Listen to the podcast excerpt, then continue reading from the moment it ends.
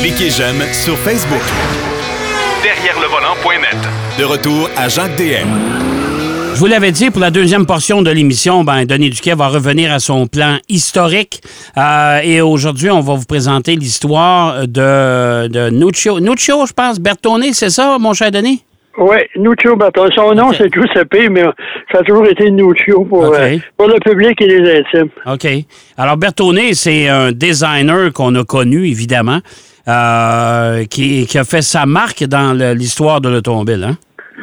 Oui, c'est- moi, on parle surtout de Giugiaro, qui a été euh, reconnu comme le, le designer du 20e siècle. là. Mais Bertone, euh, c'est un homme qui a probablement plus marqué l'industrie automobile euh, que, que bien d'autres. Euh, il est né en 1914, il est décédé en 1997, et lui, il a, repris la- la- l'affaire compagnie de son père, qui était un carrossier. Son père a ouvert un, atelier de carrossage en 1916.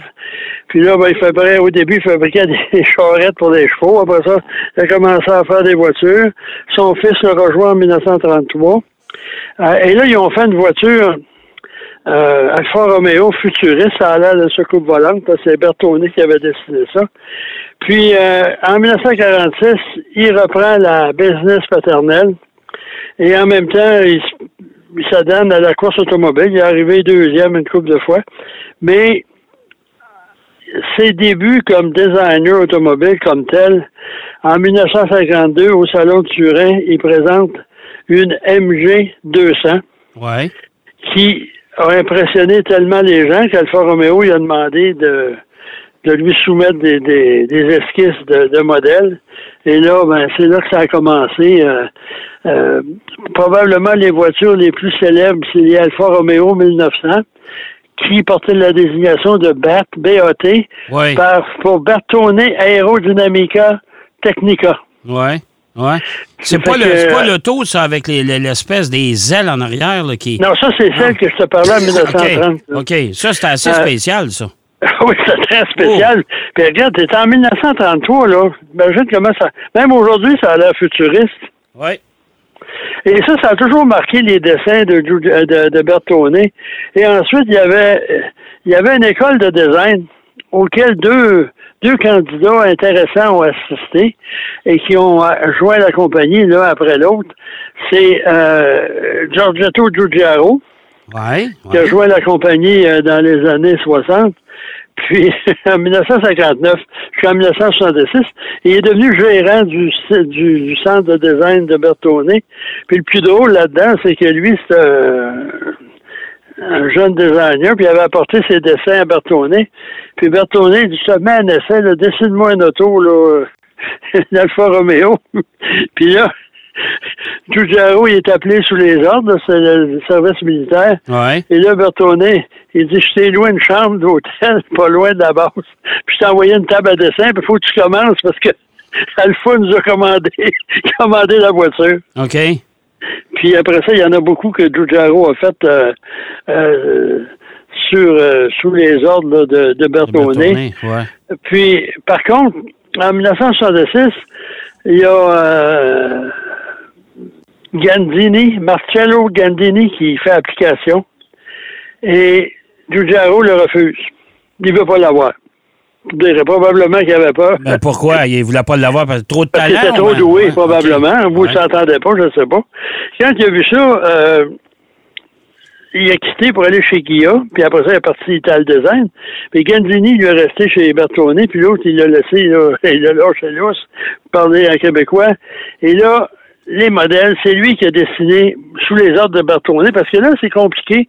C'est que Bertone est là, c'est le grand patron, c'est sa compagnie, mais il y a des, toutes les, les bureaux de carrossiers étaient de même.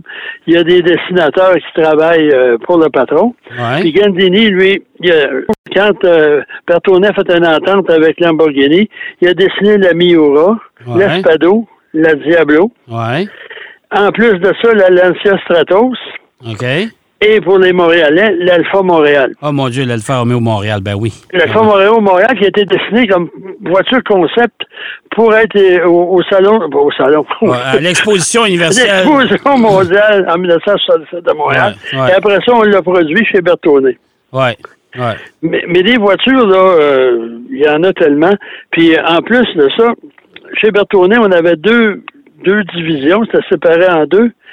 C'est que il y avait Bertone stylé, le design, Ouais. puis Bertone Carrozzeria. Euh, Carrozzeria, c'était la production automobile. Parce que Bertone a fait beaucoup. À un moment donné, il faisait 120 voitures par année dans ses usines. Et il y avait 1500 employés. Eh boy, OK. Il a, produit un paquet d'affaires, surtout des Alfa Romeo, entre autres. Il y en a produit, je pense, 90 000 d'une Giulia. Ouais. Euh, puis en plus, euh, parmi les dessins qui ont été produits euh, en grande série, il y a la Fiat Dino. Ne pas confondre Ouais. avec la Ferrari Dino. Non, non, mais la Fiat Dino, c'était un petit cabriolet, là. Euh, Euh, il y avait mais- un coupé.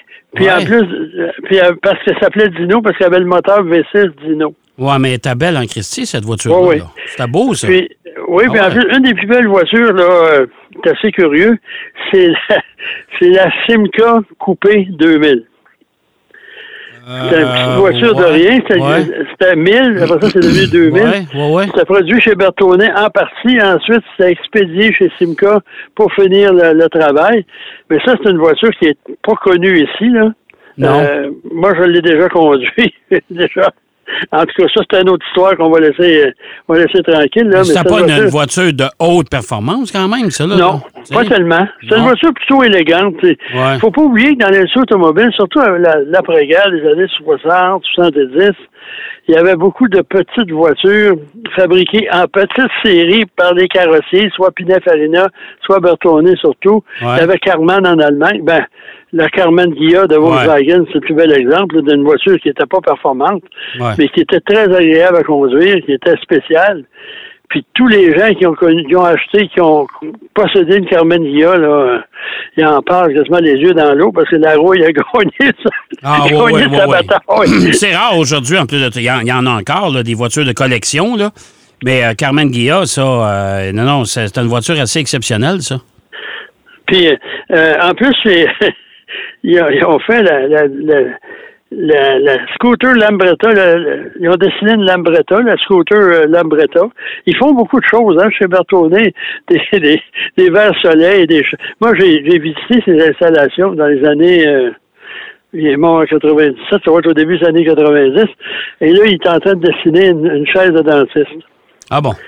Puis il y avait aussi chez Aurora la marque de stylo. Il a dessiné un stylo qui était le bout était carré. C'était assez particulier. Et comme il dit, on tient jamais le bout, ça sert à rien. Fait que lui, il avait. C'est un homme qui avait beaucoup d'imagination.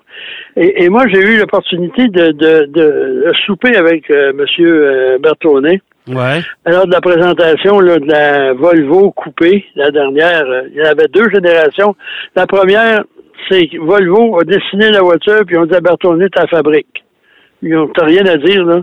Mais ça, c'est la deuxième. la, la coupée, c'était-tu la, la- c'était laquelle, ça? Parce qu'il y a eu une 240 coupée qui n'était pas nécessairement très jolie. On avait Non. baissé le toit, là. Sais? Puis là, c'était la deuxième. La 780. C'est ça. C'était la voiture la plus luxueuse que Volvo Ouais. a jamais produite. Ouais. Puis là, à ce moment-là, ils ont eu l'intelligence de demander à Bertone, ben alors, Marc, t'as une brique, tu Volvo à l'époque, c'était pas vraiment arrondi. De fait, ils, ont, ils ont réussi quand même à, à produire quelque chose. C'était pas nécessairement l'esthétique, mais c'était l'habitacle, l'intérieur, le, le design, euh, la mécanique de laissé à Volvo. Puis en plus, euh, parmi les voitures de, de faible puissance, mais très particulières, la Fiat X19, Oui, oui, oui, ouais. puis la voiture probablement la plus iconoclaste de toutes les Ferrari, c'est la 308 GT4. Ouais. Ouais. Habituellement, c'était Pininfarina qui produisait qui dessinait les Ferrari, qui les produisait en bonne partie. Et à ce moment-là, euh, on a décidé chez Ferrari, pour toutes sortes de raisons qu'on connaît pas, de confier à Bertone la voiture. C'est vraiment différent de toutes les Ferrari produites euh, avant et après. Ouais. Et euh, c'est une voiture qui a été boudée. Mais excellente idée parce que à ce moment-là, la valeur de revente était euh, pas tellement forte. Puis ça, Ça s'est mal terminé. Ça a été repris par Pininfarina qui a fait la mondiale. Probablement un des pires Ferrari qui a Ah, jamais été produit. ouais, la mondiale, ça, ça- même encore aujourd'hui, une Ferrari mondiale, ça vaut pas cher. Là. Non, ça vaut pas cher. Là. Si Ouais. ça vous intéresse de trouver une Ferrari Ouais, bon ouais. marché. Malheureusement, M. Euh, Nuccio Bertone est décédé en 97, mais avant de parler de la suite de sa compagnie, moi, lors du souper, M. Bertone parlait italien et français. Pas un mot d'anglais. OK. C'est curieux parce que dans les années 50, il y a un Texan qui est allé en Italie puis qui a investi dans chez Bertone. Puis c'est lui qui a fourni le- le- l'argent nécessaire, les fonds nécessaires pour développer les chaînes de production, moderniser tout. Ouais. Et là, on parle, puis là, les Américains me demandent, What are you talking about? De quoi vous parlez? Puis là, ils sont intéressés. Ils pensent qu'on parle des secrets du design, du futur. si on parlait de ski. Parce que M. Bertone, c'est un grand amateur de ski, puis son centre de design qui est dans les montagnes, euh, en- entourant Turin, c'est à peu près euh, 15-20 minutes en auto d'un centre de ski. Puis à ce moment-là, lui, dans l'hiver, il partait de temps en temps faire du ski, il revenait à son, son travail. Puis moi, j'ai visité ces, ces, ces installations en banlieue de Turin, puis je me disais, c'est sombre, c'est glauque, ça se peut pas qu'il dessine ici il y a un environnement aussi peu créatif. Mais quand on est allé en montagne, là, on a réalisé c'était où? L'élément créatif, là. Ouais. C'est Bertone stylé. Et bref, toutes les voitures qui sortent de chez Bertone avec le petit B sur le côté, Ouais. c'est des voitures qui, qui diffèrent de toutes les autres. Il y, a, il y a pas, il y avait un style Bertone, il a fait des voitures, euh, des prototypes, euh, des voitures concept. Puis ça, on, on oublie qu'à une certaine époque, les compagnies automobiles avaient plus ou moins de, de centres de design. On avait Ouais. un responsable du, du stylisme, mais on n'avait pas vraiment des ateliers. On en avait là, pour des voitures, mais pour certaines voitures, on, on faisait affaire avec les carrossiers italiens. Et ça, au fur et à mesure des années, les constructeurs ont décidé de, de- de- faire leur propre euh, centre de design. Ben, Ferrari stylé, entre autres, là, qui a abandonné euh, Pininfarina. Puis chez Bertone, c'est un peu pareil. Puis lui, les voitures concept qu'il présentait au salon euh, Turin à une certaine époque, c'était le salon des concepts. Puis après ça, tout le monde est allé au salon de l'auto de Genève. Ah, Et là, Genève. tout le monde, Genève, moi, je me souviens, c'était l'endroit pour les petits constructeurs, les designers étaient tous là. là. ouais. C'est ça qui faisait le charme que- du salon de Genève. Là. Ouais, ça c'est vraiment spécial. Puis après ça, ça, ça a commencé à ralentir. Et, et aujourd'hui, regarde là, euh, Giugiaro, il a vendu à Volkswagen. Parce Ouais. que probablement que son fils n'était pas capable de prendre la relève. Quand euh, Bertone est décédé en 97, on a continué, c'est sa femme qui a pris le- le- les rênes. Mais la situation, ça n'a rien à voir avec sa succession. La situation avait évolué. Euh, il y avait de moins en moins de besoins de production de voitures en petite série. Euh, puis aussi euh, l'informatique. Ouais. Les, les, les programmes de design informatique ont évolué, se sont raffinés. Qu'à ce moment-là, ben les, les stylistes là, au crayon, puis Ça, ça a, tassé, ça a tassé la glaise et les crayons, ouais. Ouais, c'est ça. Puis en Ouais. 2014, euh, Bertone fait faillite. OK? Et là, ça a été racheté par une couple, de, je ne veux pas m'éterniser là-dedans, été une couple de compagnies qui ont repris le nom, les droits, puis une compagnie qui s'appelait AK, A2KA, qui a racheté, c'est une compagnie qui, je pourrais dire une compagnie indépendante, mais elle était, financée par Mercedes. OK? Et on a réussi euh, à survivre avec ça. Puis après, en 2022, Moreau et Frank Ricky ont acheté Bertone. euh, Bertone. Et là, on s'est spécialisé dans la production, comme Pininfarina d'ailleurs, des voitures ultra luxueuses en très petite, en petite série.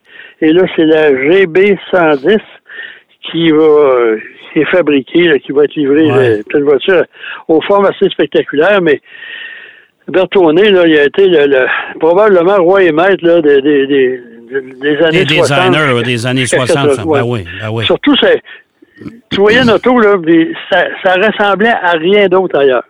Non, Bertone avait son style à lui, ça c'est vrai. Puis c'est, je trouve ça dommage qu'aujourd'hui ça n'existe plus parce qu'on est, on est rendu dans le- la production de voitures, puis c'est tellement générique aujourd'hui. Ça n'a en pas de plus, bon faut sens. dire que les VUS n'aident pas, hein. Non, Tu, sais, tu mets des roues à une brique, là, puis après ça, tu essaies de faire quelque chose d'un peu spécial. Ah. Puis c'est assez difficile. Puis en plus, M. Bertone m'avait dit, nous, là, pour survivre pour montrer qu'on est talentueux, qu'on est ingénieux.